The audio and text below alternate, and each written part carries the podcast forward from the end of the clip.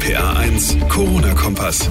Hallo und herzlich willkommen zu Folge 3 unseres neuen Podcast-Formats der RPA 1 Corona-Kompass. Heute ist Samstag, der 21. März 2020 und eigentlich sitze ich da gar nicht in der Redaktion, hab frei, Mache ich heute auch nicht, denn ich bin ins Homeoffice umgezogen und wollte da die Gelegenheit auch gleich mal nutzen, mein kleines Studio zu Hause einzuweihen. Und was bietet sich da besser an als eine brandneue Podcast-Folge? Weiß noch nicht, ob die so lang wird wie die anderen Folgen, aber gucken wir einfach mal.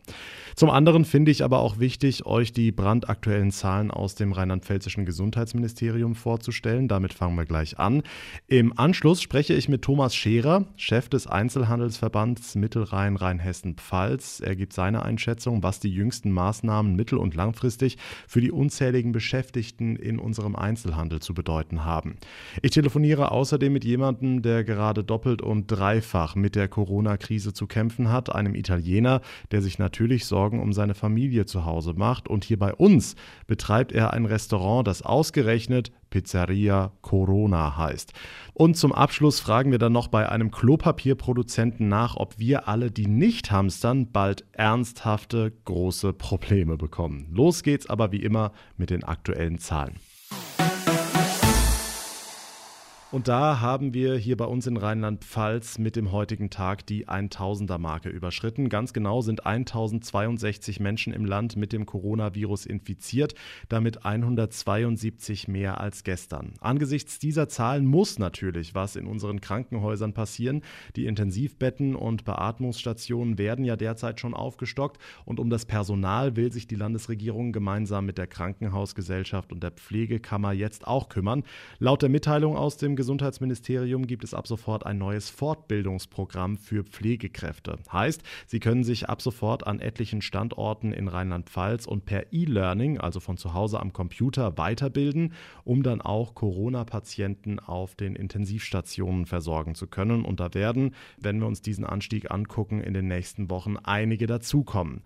Seit Mitternacht gelten bei uns außerdem verschärfte Ausgangsbeschränkungen. Zum einen darf es keine Ansammlungen von mehr als fünf Personen geben. Ich habe in einigen Pressemitteilungen der Städte gelesen, das Betreten von öffentlichen Straßen und Wegen ist verboten, außer wenn es um Leib und Leben geht. Also ich kriege da wirklich ein seltsames Gefühl, wenn ich sowas lese. Das ist total surreal, aber es ist angesichts dieser Zahlen leider bitter nötig. Der rheinland-pfälzische Innenminister Levens hat angekündigt, dass die Polizei bei der Umsetzung dieser Maßnahmen mit allen Kräften unterstützen und wenn nötig auch konsequent einschreiten will. Dafür sind laut Levens fast 500 Polizistinnen und Polizisten dazugekommen, aber er betont auch, trotz allem wird eine lückenlose Überwachung dieser Maßnahmen einfach nicht zu gewährleisten sein. Deshalb auch von ihm der der Appell an dieser Stelle, wir bleiben für euch im Dienst, bleibt deshalb für uns zu Hause. Und ich denke, da sollten wir uns alle dran halten. Keine Frage, unser öffentliches Leben hier in Rheinland-Pfalz kommt mehr und mehr zum Erliegen. Das Coronavirus trifft uns mit voller Wucht. Nach Schulen, Kitas und zahlreichen Geschäften liegt seit heute auch die Gastronomie im Land komplett lahm. Lediglich die Restaurants, die To-Go, Drive-In oder Lieferung anbieten können, dürfen noch offen bleiben. Außerdem natürlich alles, was im weitesten Sinne unserer Grundversorgung dient. Was im Einzelhandel wohl auf die wenigsten zutreffen wird. Das heißt, eine Menge Leute werden mindestens wochenlang ohne Einnahmen auskommen müssen müssen. Thomas Scherer ist Hauptgeschäftsführer des Einzelhandelsverbandes Mittelrhein-Rheinhessen-Pfalz. Herr Scherer, trauen Sie sich schon, diese Einbußen in Zahlen zu fassen? Nein, nein. Es hängt also wirklich von der Dauer ab und äh, natürlich auch, wie es immer ist, wenn irgendwo was geschlossen ist, äh, verschieben sich dann auch Kundenströme. Gibt es überhaupt noch die Möglichkeit für manche danach nochmal zu öffnen? Hängt alles von der Dauer ab. Jetzt haben Bund und Länder ja auch Hilfe versprochen, auch Rheinland-Pfalz. Unser Wirtschaftsminister Altmaier sagt, kein Job wird verloren gehen. Mal ehrlich, glauben Sie das? Ich hätte es gern schriftlich mit einer Garantieerklärung, weil wir haben jetzt gehört von Krediten, die gewährt werden sollen in vereinfachten Möglichkeiten oder Verfahren. Dort ist es natürlich so, Kredit heißt, ich muss es auch irgendwann zurückzahlen. Setzt natürlich voraus, dass bei einer Normalisierung der Lage dann auch die entsprechenden Geschäfte nachgeholt werden könnten. Und ob man dann das alles aufholen kann und diese Kredite bedienen kann, das steht im Moment noch in den Sternen. Wird es denn in der Praxis die Ketten weniger treffen als inhabergeführte Geschäfte? Es wird alle irgendwo gleichermaßen treffen. Die Frage ist nur, wer kann sich eher leisten, beziehungsweise wer kann so Dinge eher verkraften. Es gibt mit Sicherheit auch Ketten, die Probleme bekommen werden. Der Umfang der Probleme hängt tatsächlich jetzt von der Frage der Dauer der Schließung ab und ob die Maßnahmen zur Unterstützung des Handels greifen. Thomas Scherer vom Einzelhandelsverband Mittelrhein-Rheinhessen-Pfalz. Es ist ein Schlag ins Kontor für den rheinland-pfälzischen Einzelhandel.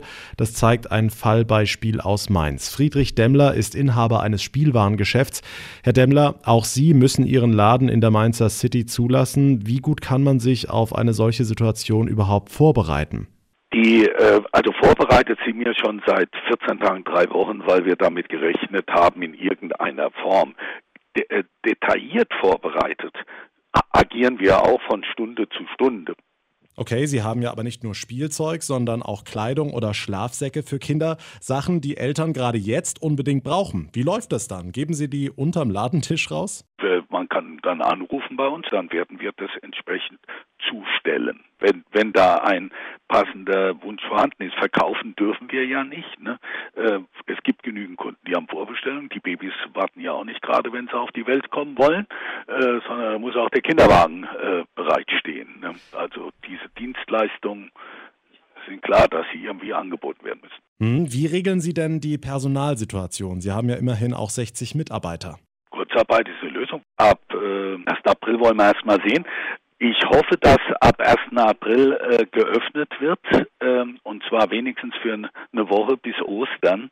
Das wird die ganze Sache entzerren. Nur darüber hat sich bis jetzt offensichtlich die Bundesregierung oder die Länder noch keine Gedanken gemacht. Friedrich Demmler, Inhaber eines Spielwarengeschäfts in Mainz. Die Läden sind schon seit einigen Tagen dicht. Seit heute ist auch die Gastronomie stillgelegt. Und da gibt es tatsächlich Leute, die in diesen Tagen gleich mehrfach betroffen sind. Ja, als wäre es für die Restaurantbesitzer nicht schon schwer genug. Es gibt Einzelfälle, die durch Zufall noch mal mehr getroffen werden. Was zum Beispiel, wenn man in diesen Tagen ein Restaurant führt mit dem Namen Pizzeria Corona. Kein Witz, gibt's wirklich in der Rhein-Neckar-Region, kennen einige von euch. Und der eigentlich so harmlose Name, der ja auf Italienisch nur Krone heißt, wird jetzt zum Verhängnis.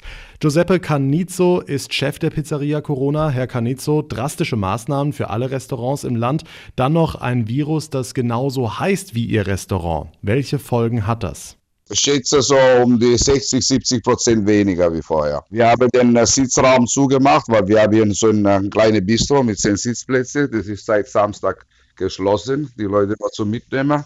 Und ab heute haben wir nur Straße verkauft bis 18 Uhr. Hm, dennoch, Sie halten die Maßnahmen der Bundesregierung und auch der Landesregierung für durchaus sinnvoll. Das ist sinnvoll, weil ich bin Italiener und sehe die Maßnahmen bei uns in, im Lande jeden Tag, die Nachrichten und es ist sehr sinnvoll. Ja. Am besten, wir müssten alle zu Hause bleiben. Ich habe Kontakt in, in die Heimat nur telefonisch. Die sind alle in Quarantäne, alle zu Hause und äh, scheinbar geht die Quote runter, ja, wo die Leute das befolgen. Hm, und es kommen auch einige Kunden auf Sie zu, die Ihnen dann sogar eine Namensänderung ans Herz legen. Ja, äh, wenn äh, Sie, sage ich jetzt einmal ganz kurz angesprochen wird äh, mit äh, ja, wollen Sie den Namen nicht nennen, dann, äh, dann äh, macht es mich schon traurig. Ne? Diese Betriebe gibt es seit über 30 Jahren schon in Mannheim, Ludwigshafen und Heidelberg. Dann ist man schon traurig drüber. Aber Sie dürfen Ihre Pizzen noch anbieten zum Abholen oder es wird auch geliefert. Wer unterstützen will, vielleicht einfach mal die Tage vorbeigehen oder eine Bestellung aufgeben. Herr Canizzo, zum Beispiel gibt es ja auch die Pizza Corona bei Ihnen. Was ist da drauf?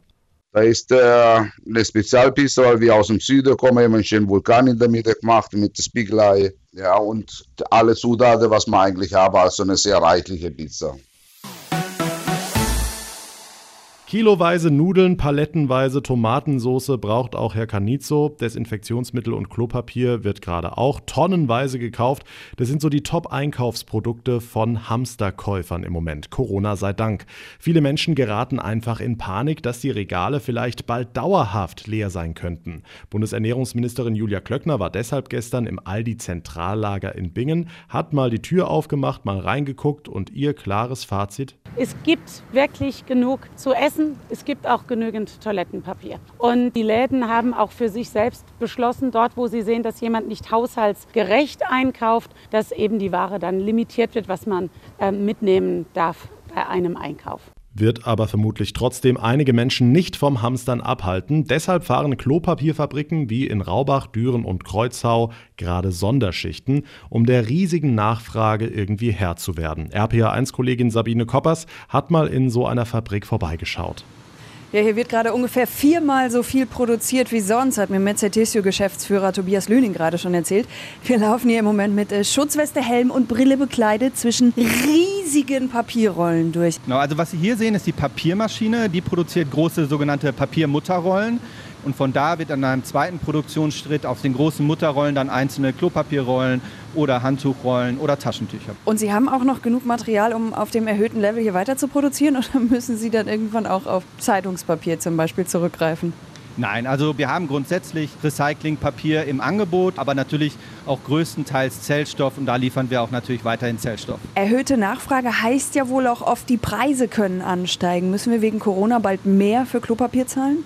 Nein, also wir haben langfristige Verträge mit unseren Kunden, von daher hat das keine Auswirkung auf den Preis. Wir setzen nur jetzt aktuell kurzfristig mehr Volumen um. Also überteuertes Papier bei eBay kaufen aus Angst, dass es irgendwann sonst nichts mehr gibt, ist Quatsch. Ja, wir haben genügend Toilettenpapier und wir gehen davon aus, dass es sich weitestgehend normalisiert. Also Klopapier wird uns trotz Corona-Krise wohl eher nicht so schnell ausgehen. Von daher das Zeug jetzt palettenweise im Wohnzimmer zu bunkern, hey, den Platz, den kann man wirklich sinnvoller und gemütlicher nutzen. Da würden mir auch etliche andere Dinge einfallen. Dankeschön, Sabine. Das war's für heute. Unser RPA1 Corona-Kompass, Folge 3 des neuen Podcast-Formats. Ich habe vorhin mit Freude festgestellt, uns gibt's jetzt auch bei Apple Podcast bzw. iTunes und dort könnt ihr auch eine Bewertung abgeben. Haben einige von euch schon gemacht. Vielen Dank dafür. Dürft ihr euch sehr, sehr gerne anschließen. Würde ich mich riesig drüber freuen. Ansonsten schickt mir sehr gerne euer Feedback, interessante Stories oder auch Fragen, die ich hier thematisieren könnte über meine Facebook-Seite RPA1John oder über Instagram. Da greife ich gerne alles auf und antworte auch versprochen auf jede Nachricht. Danke fürs Zuhören bis hierhin. Mein Name ist John Segert. Ich wünsche euch eine gute Zeit. Macht's euch trotz Ausgangsbeschränkungen so schön wie möglich und vor allem bleibt gesund. Der RPA 1 Corona-Kompass.